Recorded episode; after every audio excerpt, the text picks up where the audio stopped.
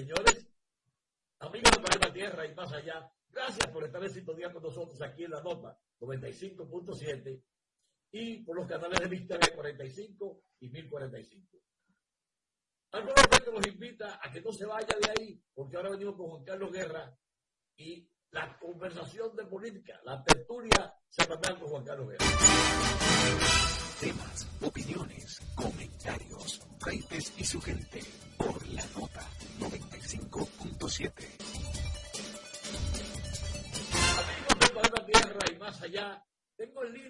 Juan Carlos Guerra para hablar de política, nuestra primera conversación sobre los temas nacionales de este año. Juan Carlos Guerra, buenas tardes, buenas noches y buenos días. Saludos, Alfredo, y saludo a toda la gente que nos ve y nos escucha eh, como cada día. Juan Carlos, me gustaría eh, que tú me aportaras tu perspectiva electoral para este año. ¿Cómo tú ves? Ya estamos a, a, a poco cerca de un mes para las próximas eh, para las elecciones municipales y también ¿eh? a cinco semanas. A cinco semanas. Y entonces eh, hay por ahí un tema y por el otro estamos de que cosas que son de mayo se están batiendo en febrero, por ejemplo. No, no voy a tocarte los temas. Arranca tú y dame tu perspectiva. Y en el curso hablaremos. Bueno, evidentemente que este año 2024 tiene eh, la mira puesta en, en el proceso electoral. Eh, es decir, que en la República Dominicana hay un proceso de triple vuelta. Porque que las municipales, al ser tan cercanas de las presidenciales, se convierten en la verdadera primera vuelta. Y eso no, no deja de tener. Y esa primera parada de las elecciones de febrero va a marcar mucho lo que va a ser el proceso de mayo de, este año, el proceso presidencial. ¿Por qué? Porque hay muchas expectativas de la gente. A ver, cómo, por un lado, la alianza ATFD ha logrado realmente impactar en el electorado.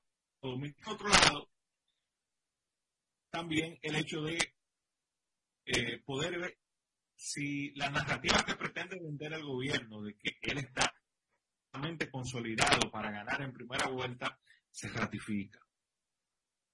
Y como siempre digo, en estas elecciones de febrero el punto clave no va a ser los alcaldes. ¿No va a ser?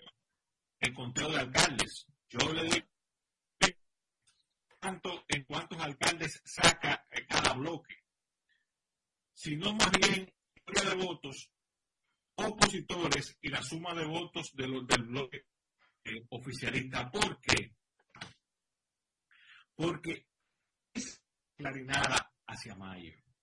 Si el bloque opositor saca más votos que el voto oficialista, pues evidente que va a crear las condiciones para que a partir de ahí vaya siguiéndose la narrativa y el relato del gobierno de que está consolidado para ganar. Eso va a generar entonces un efecto eh, prácticamente de desmonte de las aspiraciones reeleccionistas. Por, por el otro también, otro elemento que va a generar expectativas es el voto de oposición. ¿Cuántos votos va a sacar el PLD? ¿Cuántos votos va a sacar la Fuerza del Pueblo? No olvidemos que eh, la Alianza Opositora Rescate RD tiene tres candidatos presidenciales. Entonces, el equilibrio de esas fuerzas va a determinar que los grupos en uno y otro partido que promueven una alianza de, empiecen a operar en función de ese resultado. Y yo creo que también es un punto importante para, para, para poner toda la atención. De hecho, fíjense, ante don Alfredo, fíjense que ni en el PLD ni en la Fuerza del Pueblo de candidatos vicepresidenciales. Y yo pienso que tanto uno como otro el resultado de febrero para tener posibilidad de alianza en primera vuelta. Y aquí voy entonces a los puntos que también eh, es importante en esta, en esta dinámica electoral que se va a dar en febrero. Resulta de lo siguiente. Si el, si el equilibrio electoral da en un sentido o en otro, usted verá que el punto de atención ya a partir de no va a ser ni siquiera el resultado eh, de la municipal, sino de la posibilidad de que en si es conveniente o no que haya una alianza opositora de primera vuelta o si se mantiene el mismo esquema. Yo pienso que el resultado de febrero, el resultado de las elecciones eh, de febrero va a impactar en, en, ese, en ese cuadrante del debate posteriores a, a ese proceso electoral. En otro sentido también están las incógnitas de plazas electorales. Y hablamos de grandes plazas electorales en básicamente cuatro ocasiones que va a estar centrada la atención pública. Distrito Nacional, Santo Domingo Norte y Santiago. ¿Por qué en estos cuatro? Primero, porque en el Distrito Nacional el PLD, la Fuerza del Pueblo y el PRD llevan una mutual eh, que tiene todas las características y todo el peso de construir un voto municipal. Que hablamos de Domingo Contreras como candidato a alcalde y Janet Camilo como candidata a vicealcalde.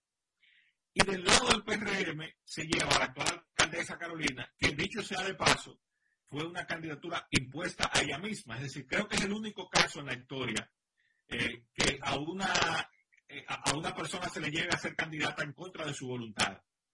Y habría que ver, y habría que ver, y habría que ver cómo, habilite su micrófono, don Alfredo, que está.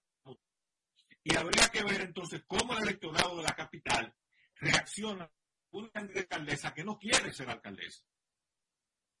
Ah, pero que, además la inscribieron sin ella saberlo, por un lado. y, por, y, por, el otro, eh, se ha pasado el tiempo haciendo jardincitos. Ella no sabe lo que es la zona norte del, de, Totalmente.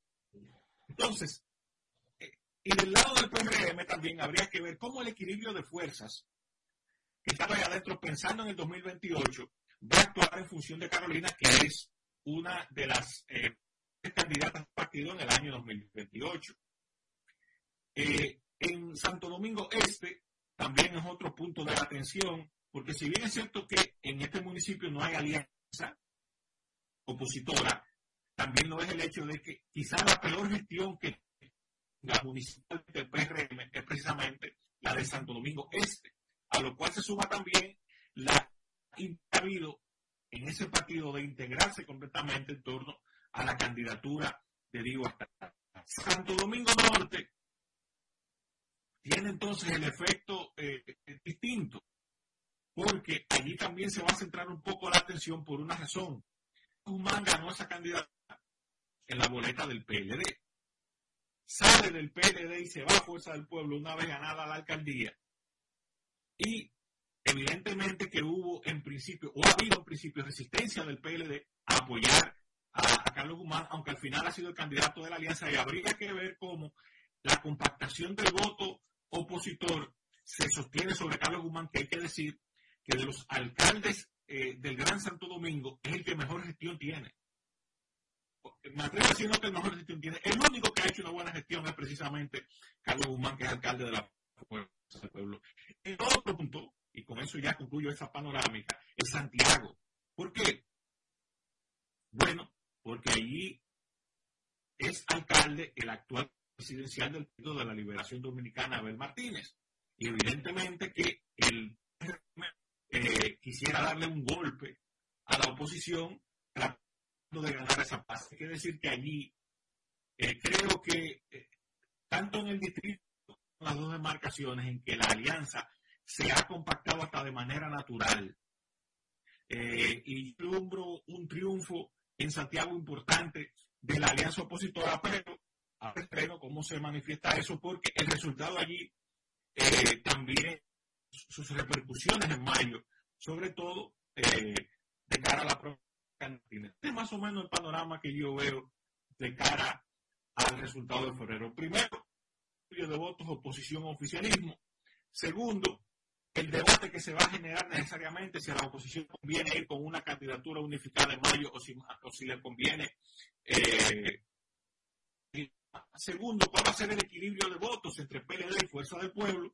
Y cuatro, plazas, que fueron las que, la que, eh, la que detallamos hace un rato, pues se van a expresar todas las dinámicas externas que hay en los políticos de cara al propio mayo, pero también al año 2028. Juan Carlos Guerra, gracias por tu participación. Creo que ha dado una buena perspectiva y vamos a ver qué dicen las urnas de la capital, que es donde está la cosa caliente. Ya hablando con Juan Carlos, vamos a hacer una pausa para pasar al,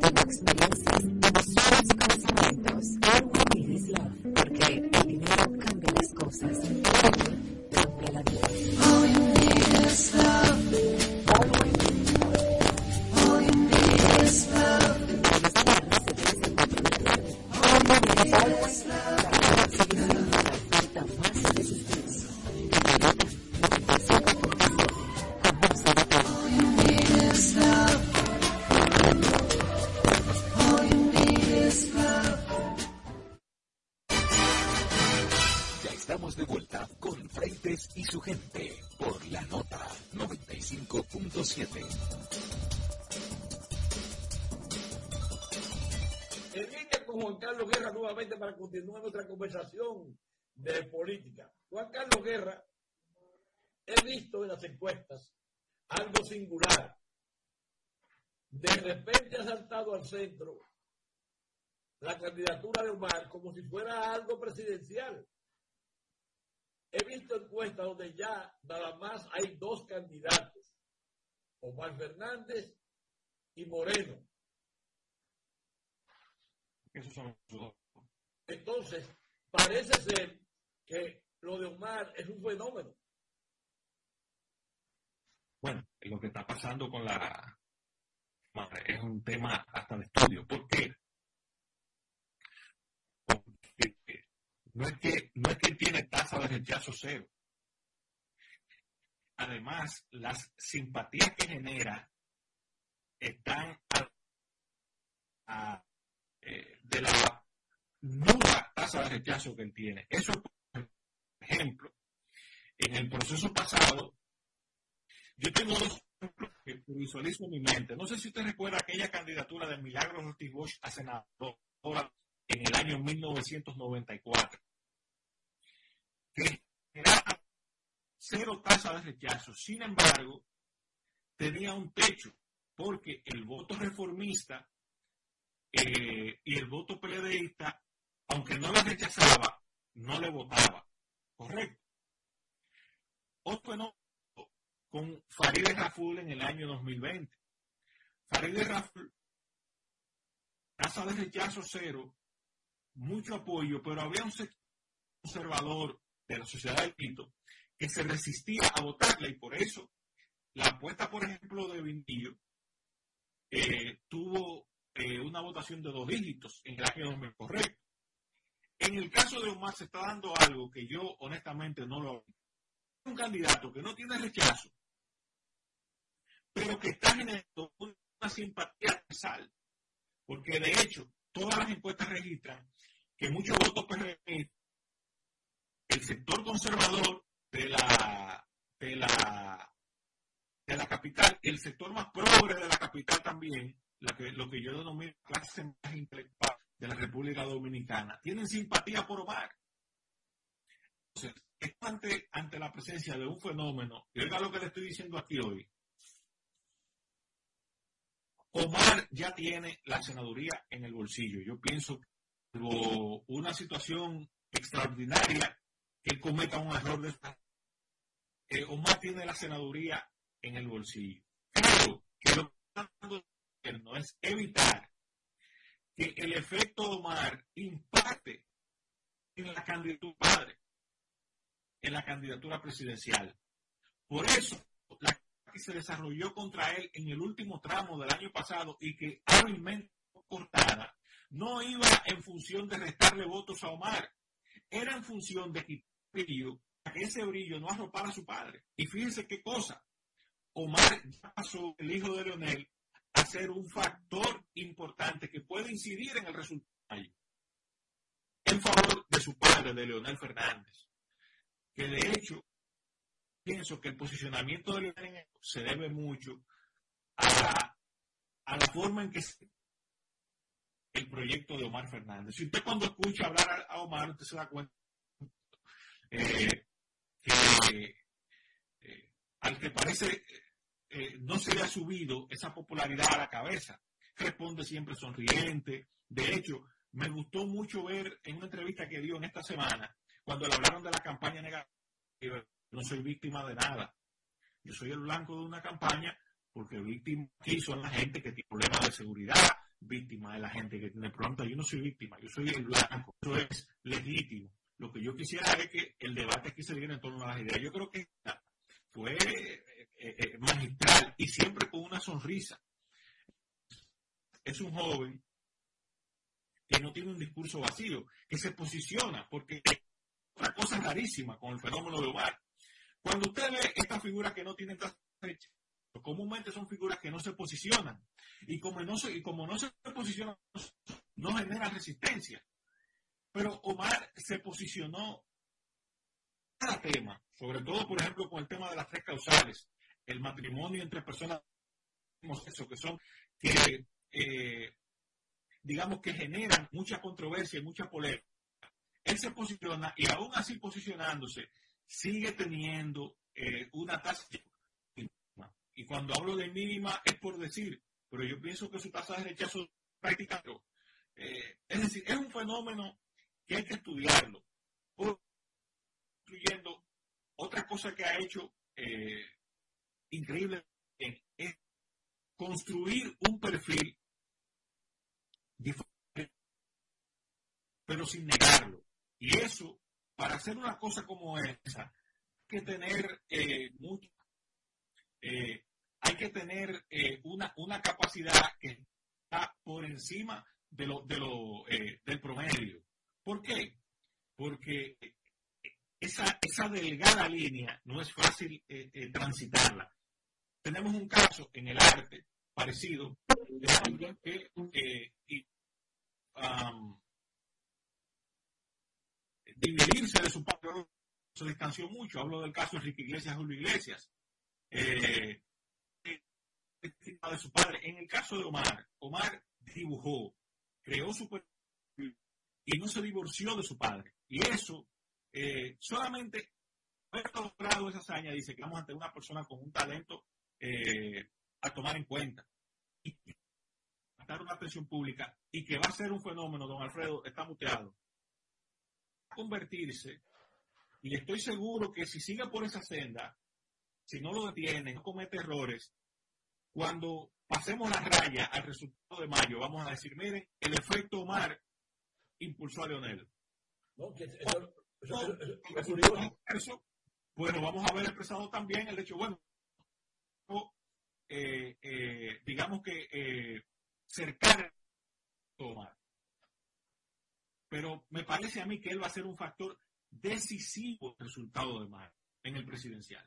Sí, es curioso, lo que tú anotas es una curiosidad singular, de que él se ha convertido en, de ser el hijo en un apuntalador del padre. Porque los votos que él va a aportar van a ir en beneficio de, de su padre, porque se va a votar nacional. Es decir, el, voto en la casilla 3, pues será un voto a favor de Leonel. Y además tiene la ventaja de que sus antes, tanto Moreno como Vinicio Castillo, las dos figuras, no es que no es solamente que tienen tasa de rechazo, sino entusiasmo generan en la población, electoralmente hablando. Es decir, que él va prácticamente caminándolo con una cuestión, esto es un dato importante, estamos hablando de un joven que puede ser tataranieto de cualquiera de sus contrincantes. Y que si ellos lo atacan se van a ver como abusadores. Si le atacan directamente, entonces lo que puede generar es un proceso distinto, que yo pienso que quizás ahí el PRM erró el tiro, porque debió buscarle uno de sus años, un jovencito, con el que pudiera pelear, pero es que nadie quiso, todo el mundo lo vio. Tenía Faride ahí, que más o menos es capitaleña y, y, es joven también, pero es más, con Faride podría ser eh, hasta mejor, porque era un pleito de hombre contra mujer, pero no, ahí hay un, un par de fondos que algún día se va a aclarar. ¿Por qué quitaron a Faride? Sí, lo que pasa es que a veces eh, la, la discusión ayuda y el presidente parece que le temía al, al, perfil de Farid. Pienso yo. El tema con Faride, porque eso es temerle, bueno, pero la cuestión es que estamos hablando de algo eh, para este nivel. Es decir, ¿para qué? Pero eh, cambiando el tema, Juan Carlos, he notado una... Yo quiero apuntar algo muy, muy, eh, creo que, que, lo he dicho. El PM eh, queriendo tener una salida estratégica, cometió un error táctico. Porque ellos sacrifican a Faride, no de la mejor forma, prácticamente a, no ser candidata. Eh, pensando que Guillermo Moreno convertirse primero en, el, en, el, en la cabeza de la campaña sucia contra Leonel Fernández y segundo en el cálculo de que Alianza País le puede generar un 2% de votos. Y siempre digo, Guillermo Moreno lo que cuando sacó una votación superior al 1% fue porque el voto rebelde fue a sus arcas y ya ese voto rebelde no tiene en él una expresión. Por lo tanto, usted que Alianza País va a sacar 0.5% y Guillermo Moreno, como no tiene arrastre, evidentemente como, como, como parlante de una campaña sucia, eh, no ni siquiera las expectativas creadas. Eh, y otra cosa, los dos candidatos a senadores auspiciados por el gobierno son dos personas acostumbradas a perder. No han ganado nada. No han ganado nada, eso es así. Carlos, eh, vamos a ver, ahora, a examinar este estilo de gobierno. Eh, Abinader está haciendo e inaugurando obras. Ahora hay una, una pausa, pero está, ha inaugurado obras sin terminar. Dos grandes obras. La carretera Fernández Domínguez, la antigua carretera hasta Isidro, en la inauguraron sin haberla terminado y no hay paso de peatones. La gente tiene que saltar un muro que hicieron, corriendo el riesgo de que le den un piñazo o haya accidentes. Y el, el, puerto de, de, Pedernales también fue hoy una cosa ya la carrera. Lo de, lo, de Pedernales fue incluso una vergüenza internacional. La revista turística de España, Turi News, hizo un reportaje que da eh, vergüenza ajena, totalmente vergüenza. ¿Por qué digo? Porque allí ellos establecen de manera clara, el presidente Abinader, y lo dice así taxativamente, pone a los turistas a caminar entre y dice que la presión era para inaugurarlo antes de las elecciones, un reporte que lo busque, porque están hasta las fotos de cómo aquello, sin posibilidad de, de, de, estar en funcionamiento, ellos lo pusieron en funcionamiento a la mala. De hecho, desviaron el curso, no sé a qué precio, no sé a qué costo, para eh, generar esta situación y crear ese bulto, porque este es el gobierno, don Alfredo, el gobierno del bulto, el gobierno del, eh, eh del allante. Y fíjense otro elemento importante. Bueno, lo dice el, propio, el propio, el propio reportaje. Disfrazaron actores de albañiles para dar imagen de que era una. Entonces, eh, eh, a los, a los eh, actores de albañiles y ponerlos a bailar daban la impresión de que eso estaba terminado y lo que era una, una presentación artística. Yo mando a la gente a que que se ría de cómo este gobierno, en el afán de crear esta imagen, evidentemente que nos pone a nosotros en una vergüenza. Y además, el propio destino turístico de Pedernales, porque crea una mala imagen. Hay algo curioso también en este caso, Juan Carlos, y es que el gobierno, eh, al inaugurar esta obra, parecería como que ya está en el circuito de los, eh, de los cruceros. Vamos a ver cuándo llega el próximo barco. sí, hay tanta mayo, vamos a ver hasta eh, cuándo, eh, aquí vamos a, decir como violán, ¿y los turistas dónde están? Porque no vamos a ver más barcos. Ahí ha habido toda una situación propia del gobierno de improvisación y de se da con todo. Es una lástima que tengamos este país así, Juan Carlos. Así es, así es, así es. Bueno, Juan Carlos, pues eh, muchas gracias. Nos veremos entonces en la próxima entrega. Así es, adelante. Ok, bye bye. Sigue en sintonía con Freites y su gente por la nota.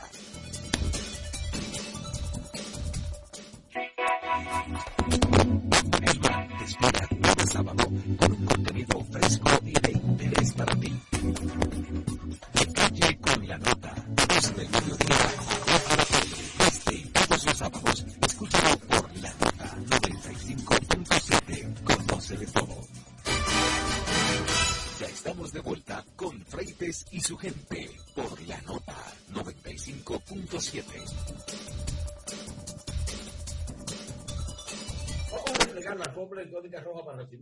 Rosario y su consulta de negocio.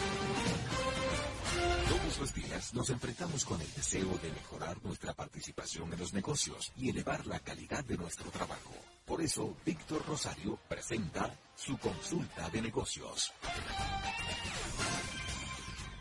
Don Víctor Rosario, buenos días, buenas tardes, buenas noches.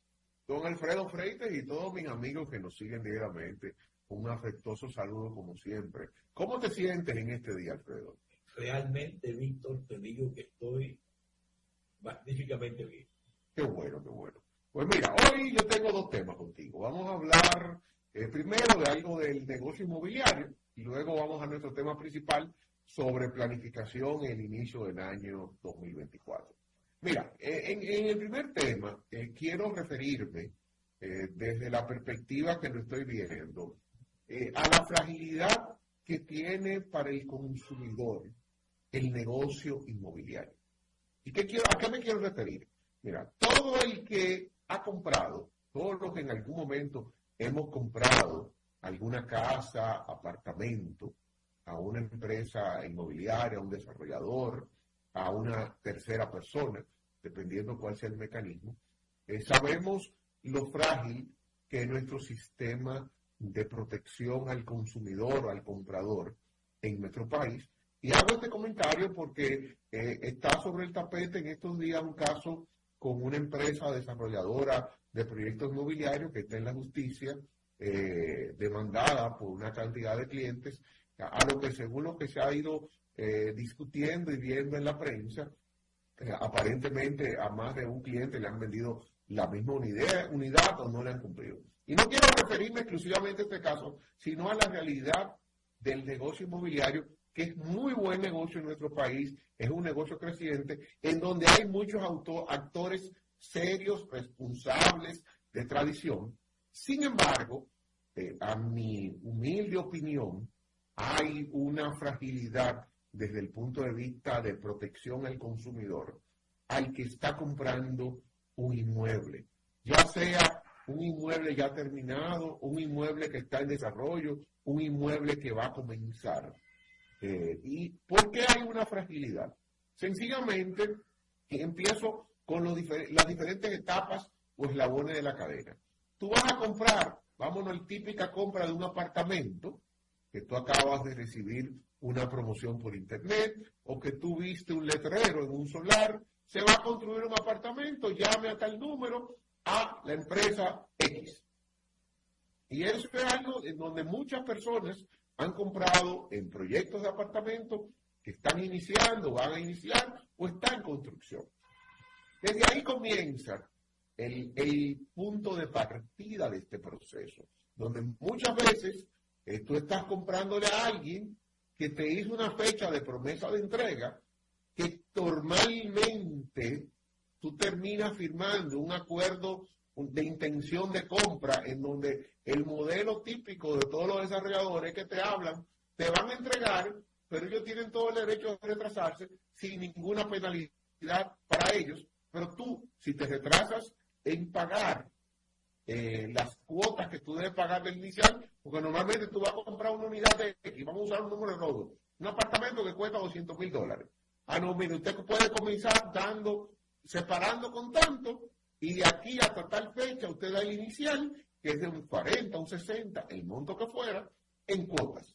Y en tu contrato, usted normalmente como comprador tiene el compromiso de cubrir esas cuotas y si se atrasa por más de un tiempo X, usted tiene que pagarle un X por ciento de interés al desarrollador y si no cumple, usted eh, o pierde el 100% o pierde una parte de lo que usted ya pagó y el desarrollador puede venderle un tercero. Hasta ahí va lo normal. Ahora, detrás de esto se dan muchas situaciones. Se dan las situaciones de lo más común, el tiempo de entrega no se cumple. En los inmuebles, difícilmente tú logras que una inmobiliaria te pueda cumplir eh, con la fecha de entrega. Y te lo digo en lo, personal, que me ha tocado, he tenido la experiencia de comprar en mi vida más de un inmueble, nunca he logrado que esa fecha que te prometieron nunca, nunca, nunca, nunca, las veces que he comprado eh, inmuebles, nunca se ha cumplido la, la fecha. De no, no, oye, a veces, oh, no estamos hablando, lo más cerca es un año tarde, cuando tú compras en plano o en proceso de construcción. Eh, yo recuerdo que mi, mi, primer apartamento yo lo compré eh, cuando estaban preparando el terreno. Ese se dilató más de un año y pico más de la fecha de, de, de, construcción. Y mi último apartamento que yo compré pasó lo mismo, un año y algo más de, tiempo. Pero en ambos casos, tú terminas recibiendo, eh, digamos que terminas recibiendo lo que compraste. El otro gran problema que tienen muchas personas es los vicios de construcción, que es normal, ojo, en todo proyecto de, construcción, normalmente hay vicios de construcción. No necesariamente porque haya sido mal construido, sino hay cosas que en esa etapa de tú comenzar a usarla, que una tubería, que hay un problema eléctrico, eso es lo normal que te puede pasar, porque ojo, te pasa, y, comparo la compra de un inmueble con la compra de un automóvil. Tú puedes comprar un vehículo de la marca más reconocida, eh, eh, del precio que sea, pero ese vehículo puede venir con un problema de fábrica o puede tener un recall. ¿Dónde está la gran diferencia que pasa en los dos? Que el concesionario o la marca sea responsable y sencillamente te cambie esa pieza, te arregle el vehículo sin ningún costo para ti y que el desarrollador de tu proyecto, el, problema que tú tienes con tu apartamento o tu casa dentro del tiempo establecido, te cumplió. Hasta ahí no hay ningún inconveniente y es algo que pasa, puede pasar y seguirá pasando. Ahora, ¿Dónde está el gran problema que estamos viendo y hemos visto históricamente aquí? Aquí se vende que no es, y ahí voy a comparar con otro sector, las líneas aéreas. En las líneas aéreas es una, un uso y costumbre de las líneas aéreas sobre vender los vuelos. Un, avión que tiene 100 eh, asientos, venden 105, 110. Es algo del sector, en una ocasión, eh, trabajando algo en una línea aérea, me decía un ejecutivo de una línea aérea que ellos tienen unos cálculos estadísticos de la cantidad de personas que no llegan y demás, y por eso ellos tienen un rejuego con eso. Perfecto. Cuando hay una sobreventa, ¿qué es lo que pasa? Y todo el que ha viajado sabe en vuelos llenos que hay sobreventa, te comienzan a ofertar. El que se quiere quedar tiene tantos dólares. Yo, en estos días yo estaba de viaje y cuando venía de regreso, estaban ofreciendo 1.500 dólares al que se quisiera quedar eh, para el siguiente vuelo. Nadie quiso quedarse. Yo no sé cómo resolvieron, pero nadie quiso coger los 1.500 dólares eh, por quedarse en esto. Ahora, vuelvo al sector inmobiliario. En el sector inmobiliario, tú tienes muchos eh, proyectos que se te venden a más de un propietario, proyectos que no se hacen, proyectos que nunca se terminan. Y siento que nuestra legislación es muy pobre en proteger los derechos del que compra. No hay, eh, no hay ese tema de cumplimiento, de seguimiento, de protección al consumidor, en donde no sé cuál es el organismo competente, si consumidor o quién debería jugar un rol, porque son muchos los casos muy lamentables de personas que pierden mucho dinero eh, por proyectos que nunca comienzan, nunca existieron, y quizás para cerrar mi comentario, yo sí le recomendaría a todo el que está comprando primero que investiga a fondo quién te está vendiendo. Y ahí uso un término de marketing, la marca.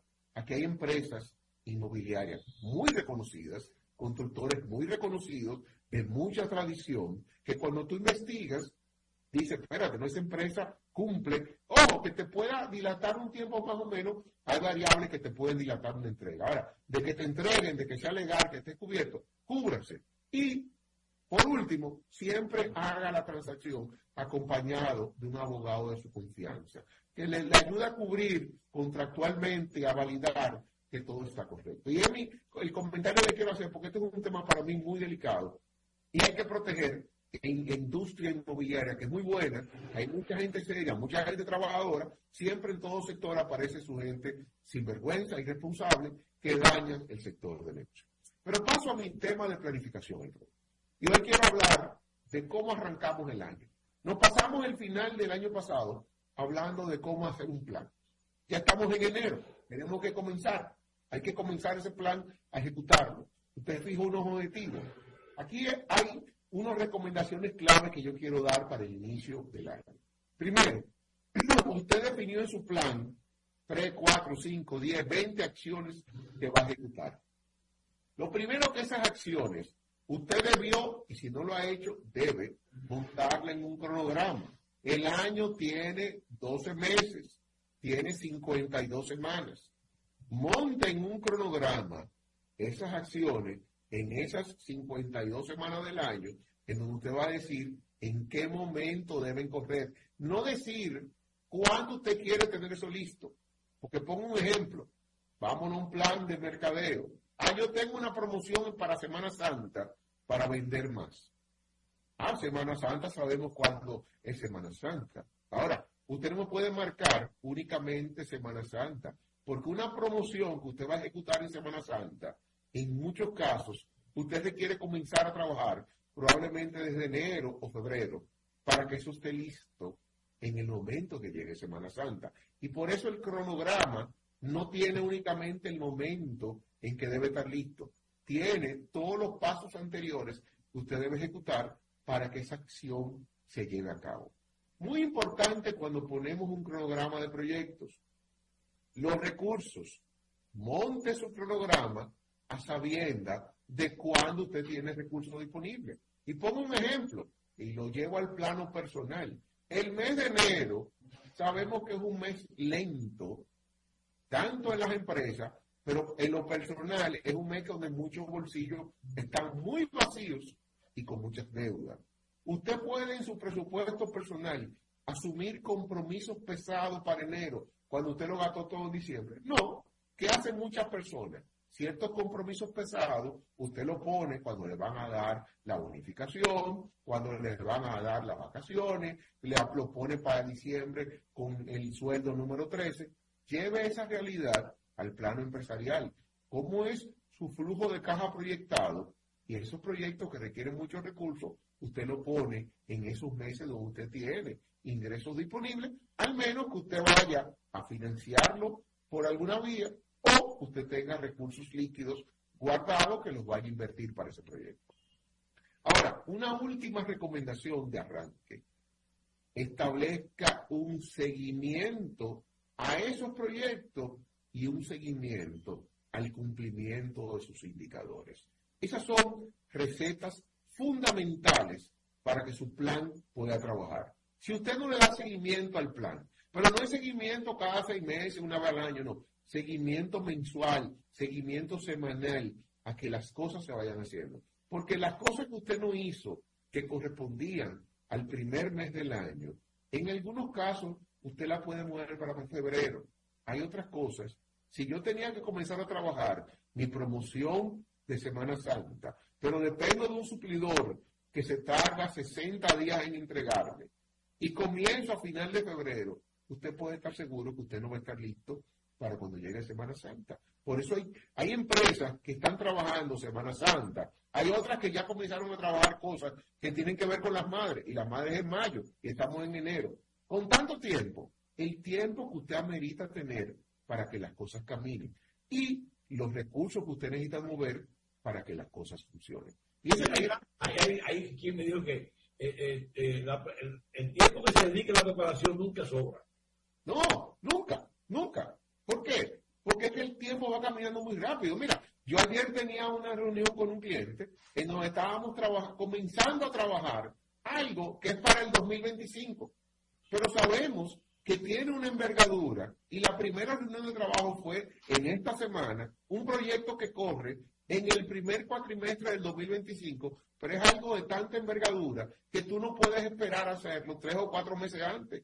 Lleva un trabajo de planificación y demás de más de un año de trabajo. Y fíjate el ejemplo, enero de este año, un proyecto que es para el final del primer cuatrimestre del 25, con más de un año de antelación, ya tú estás trabajando algo que va a tener vida o luz el año próximo. Y así es la planificación. Alfredo, con esto me despido por hoy y me despido hasta una próxima consulta de negocio. Perfecto, muchas gracias, buenas tardes, buenas noches, buenos días. Hasta luego. Hasta la próxima. Sigue en sintonía con Freites y su gente por la nota.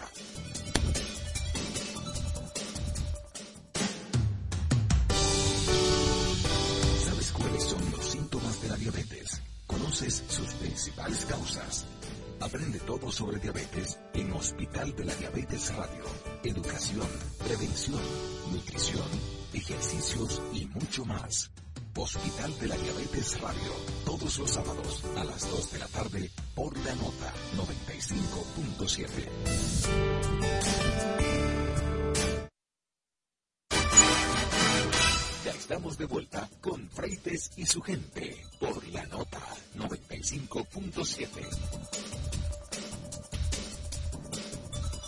Amigos, tengo en línea al doctor Virgilio Maragón prestigioso y prestigiado economista internacional, con el cual quisiera conversar sobre las perspectivas económicas de la República Dominicana para el 2024. Porque hay eh, muchísimos vaticinios, muchísimas opiniones de diferentes sectores. Y yo quería, pues, una voz que tiene experiencia internacional, que ha manejado muchísimos casos de todo tipo, para que me analice y me presente cómo ve la República Dominicana para el 2024. Bien, ante todo, le doy la bienvenida en esta entrada de año a nuestros queridos escuchas, tanto del ambiente y del entorno local como más allá de nuestra frontera. Y claro que, obviamente, yo diría que en vez de hacer predicciones y cosas así, creo más prudente decir que todavía quedan muchas tareas pendientes de 2023. Y me voy a limitar por ahora en el campo económico. Y para mí lo más, perdón, lo más preocupante es el nivel de deuda en que actualmente se encuentra el Estado Dominicano. No solamente una deuda interna eh, con proveedores, vamos a decir, personas que han optado por darle también servicios de construcción, etcétera, al Estado, sino también que el Estado le debe mucho dinero a los productores agropecuarios. Y cuando digo el Estado también me refiero a que el flujo de retorno de las inversiones del Banco Agrícola aparentemente no han sido tan expeditas ni tan prósperas como se tenía pensado. Y eso tiene sus razones, ¿no? que ya yo he discutido ampliamente con ustedes acá en esta tribuna. Y por eso es que todavía la canasta básica sigue en aumento y por ahora no avisoro reducciones en sus montos para el 2024. Esto así porque, repito una y mil veces, la cadena de distribución es lo que realmente encarece el precio final a que el consumidor promedio adquiere sus alimentos. No voy a entrar en los servicios porque ya es otro tema. No voy a entrar tampoco en el costo del dinero que hoy día es obscenamente caro a nivel de la banca. Increíble lo que está ocurriendo. Y obviamente también hay que tener en cuenta que la relación de competitividad del peso dominicano ante el dólar cada día eh, se va poniendo más difícil.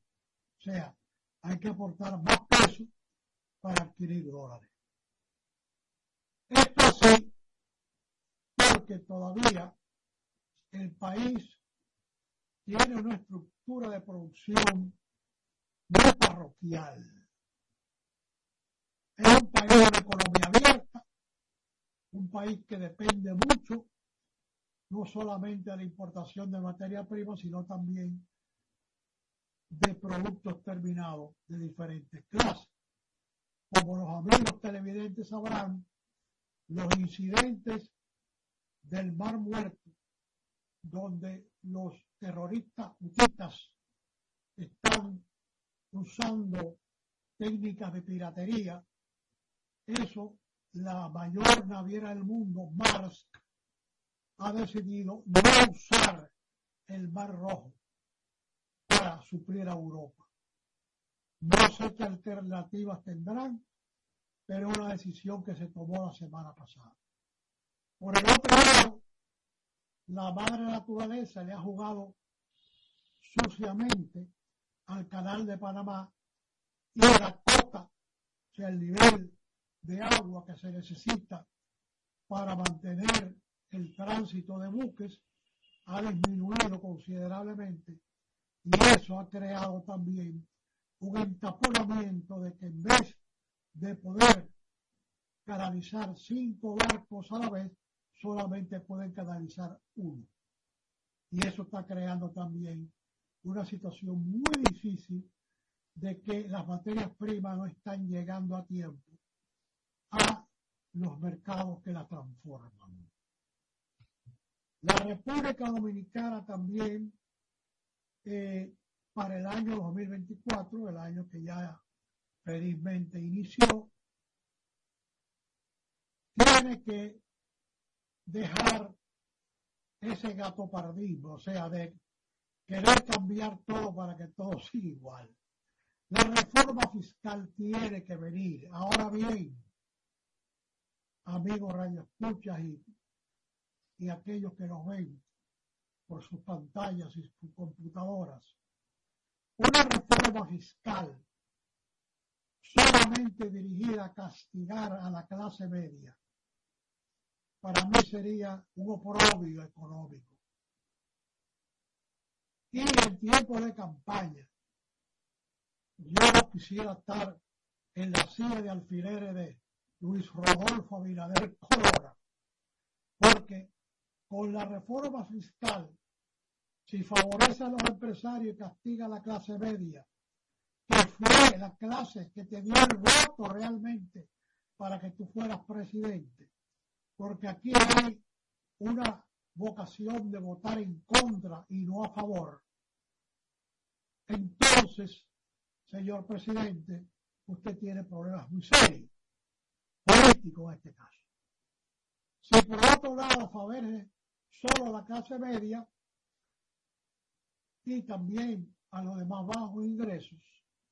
Obviamente que al quitar todos esos subsidios obscenos que tienen varios sectores, incluyendo el sector energía, obviamente va a entrar en conflicto con las ocho familias dominantes de la economía dominicana y sus atláteres y bocinas y en ese caso obviamente podrían disminuir, eh, vamos a decir así, los aportes económicos a su campaña política. O sea que mi querido amigo Luis Rodolfo Abinader Corona está en una situación muy difícil a inicio de año.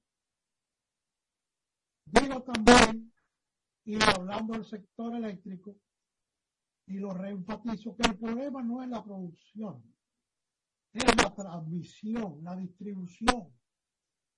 Las grandes pérdidas están en la distribución, el cobro y las, las nóminas hipertrofiadas que hay en las famosas EDES.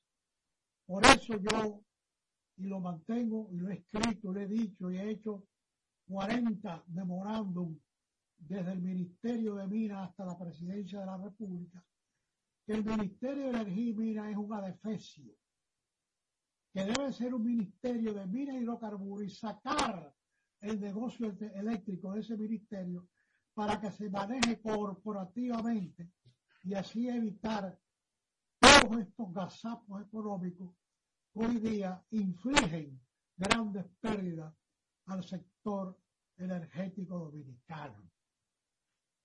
Por otro lado, tenemos también que la República Dominicana tiene compromisos muy serios que cumplir con el Banco Central y ya es hora de que el Estado, aquella deuda que se acumuló durante el gobierno de Hipólito Mejía, por las razones que todos conocemos, obviamente ya el Banco Central necesita que se le asista en ese sentido para que no tener que seguir haciendo emisiones a corto plazo, ¿verdad? Los retros, los overnight, este tipo de mecanismos con la banca privada porque el único beneficiario no es el pobre Banco Central, ahí no.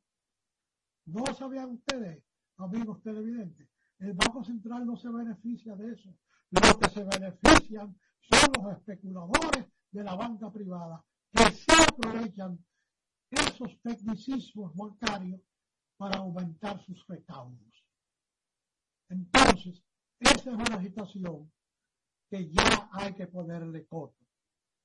Y lo digo porque sé que el Banco Central ha hecho lo indecible por mantener esta economía a flote, pero desgraciadamente ya esos mecanismos de aumento reducción de la tasa de política monetaria, la emisión de instrumentos de overnight, repos, etcétera, ya esas son cosas que hoy día eh, la estructura monetaria y macroeconómica de la República Dominicana no lo aguanta, porque cada vez incrementa la deuda del Banco Central y eso es muy grave porque en un momento dado la base de la pirámide económica del país puede sufrir grandes, muy grandes pérdidas. Eso es lo que tengo para ti, hermano Freites. Muchas gracias, gracias por tu aporte. Esa es una, revisión eh, caminando en puntilla de, de, medias, porque hay muchos intereses involucrados. muchas gracias, buenas tardes buenas noches, muy buenos días. Un gran abrazo para ti y al magnífico equipo que, te acompaña toda la semana en tu programa. Que tengan un, lo que queda, feliz año 2024. Estamos de vuelta ya, ¿eh? ok. Señoras, señores, amigos del planeta Tierra y más allá, gracias. Muchísimas gracias por haber estado en sintonía con nosotros durante esta semana el equipo le da las gracias y los invita a permanecer con nosotros aquí la nota 95.7 y los canales de Vista 45 1045 para que nos encontremos en el próximo programa. Hasta luego. Escuchas la nota 95.7.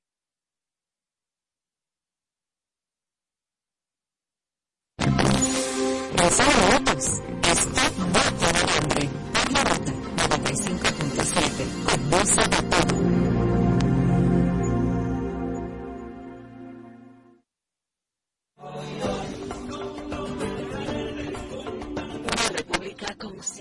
Porque estas sociedad está atenta de todo lo que está pasando. Una república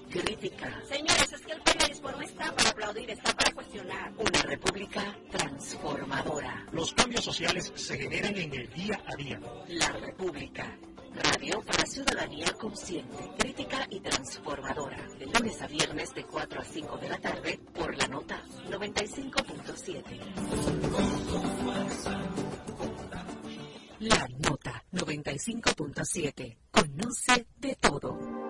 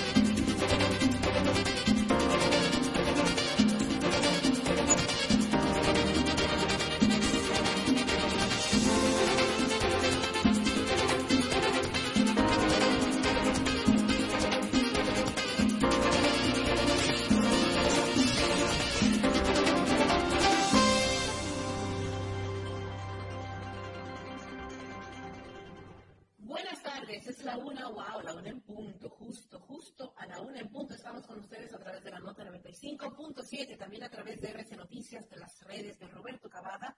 También estamos con ustedes gracias a los amigos de TV para que toda la diáspora pueda conectar con nosotros en este momento, los dominicanos, dominicanas y de otras nacionalidades. Son bienvenidos todos los que están en Estados Unidos, Canadá y Puerto Rico a través de Dish Latino, canal 812-5 y Optimum 1027 de Dish. Gracias por estar ahí, señor Ariel Manzanillo, como cada día, aquí al pie del cañón. Muy buenas tardes a todos los que nos escuchan a través de la nota 95.7. Gracias, Miralba. y gracias también a los que nos escuchan en los Estados Unidos. Mira, hoy la Organización Mundial de la Salud advirtió que la pandemia del COVID no ha terminado, ¿eh?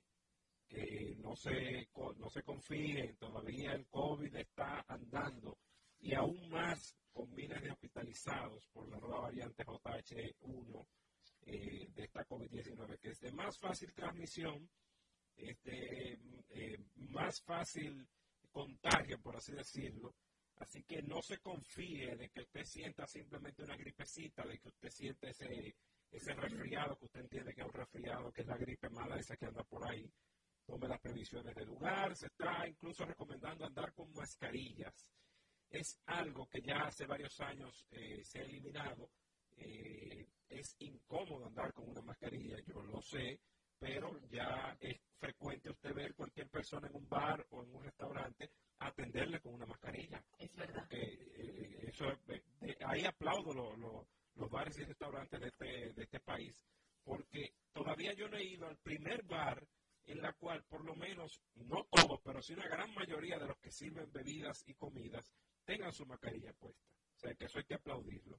Así que ahí está la advertencia de la Organización Mundial de la Salud con respecto al COVID, que no se ha acabado, o sea, no ha pasado. El COVID es una enfermedad que va a seguir evolucionando como la gripe, va a ser una, enfermedad normal. Eh, un resfriado normal eh, con la variante de la COVID, eh, que estas variantes vienen menos peligrosas, sí, que ya el cuerpo humano está eh, cada vez más inmunizado y acepta ya el COVID-19 como una enfermedad común, sí, pero aún así hay que cuidarse. Si usted puede... Y representa peligro para franjas de población. Sí, sí, sí, sí. Eh, eh, hay una franja de la población, los que tienen ciertas comorbilidades como diabetes, hipertensión, entre otras más, que son plausibles a que el COVID le dé un poquito más fuerte y, y puede incluso hasta acabar con su vida. Así que Ahí está el llamado de la OMS, Miralba. Esperemos que la gente se cuide. Bueno, vamos a una pausa y al regreso tomamos eh, inmediatamente nuestro guion del día de hoy. Vamos a hablar de un par de temas muy importantes, muy interesantes y cosas de actualidad a propósito. ¿Tú viste lo que le pasó a la iglesia? Ay, sí. Pero, mira, si tú supieras por favor, que dentro de, dentro de los medios de comunicación que leí, el listing diario fue muy benevolente porque simplemente puso en su reseña un artista de renombre internacional de origen español. Era un supermercado que traía Julio Iglesias. Mira, yo te digo la verdad. Eh, él tiene una villa. En una villa conviven muchas personas. Eh, me refiero, o sea, personal de limpieza, personal de cuidado de sus hijos, chofer, jardinero, o sea, no estamos hablando de que él llegó a un hotel todo incluido y él llegó con eso. No, es una villa. No lo estoy disculpando, está mal, usted no es chofer, jardinero, o sea, no estamos hablando de que él llegó a un hotel todo incluido y él llegó con eso. No, es una villa. No lo estoy disculpando de que él llegó a un hotel todo incluido y él llegó con eso es una milla, no lo estoy disculpando, es una milla, no lo estoy disculpando, jamás.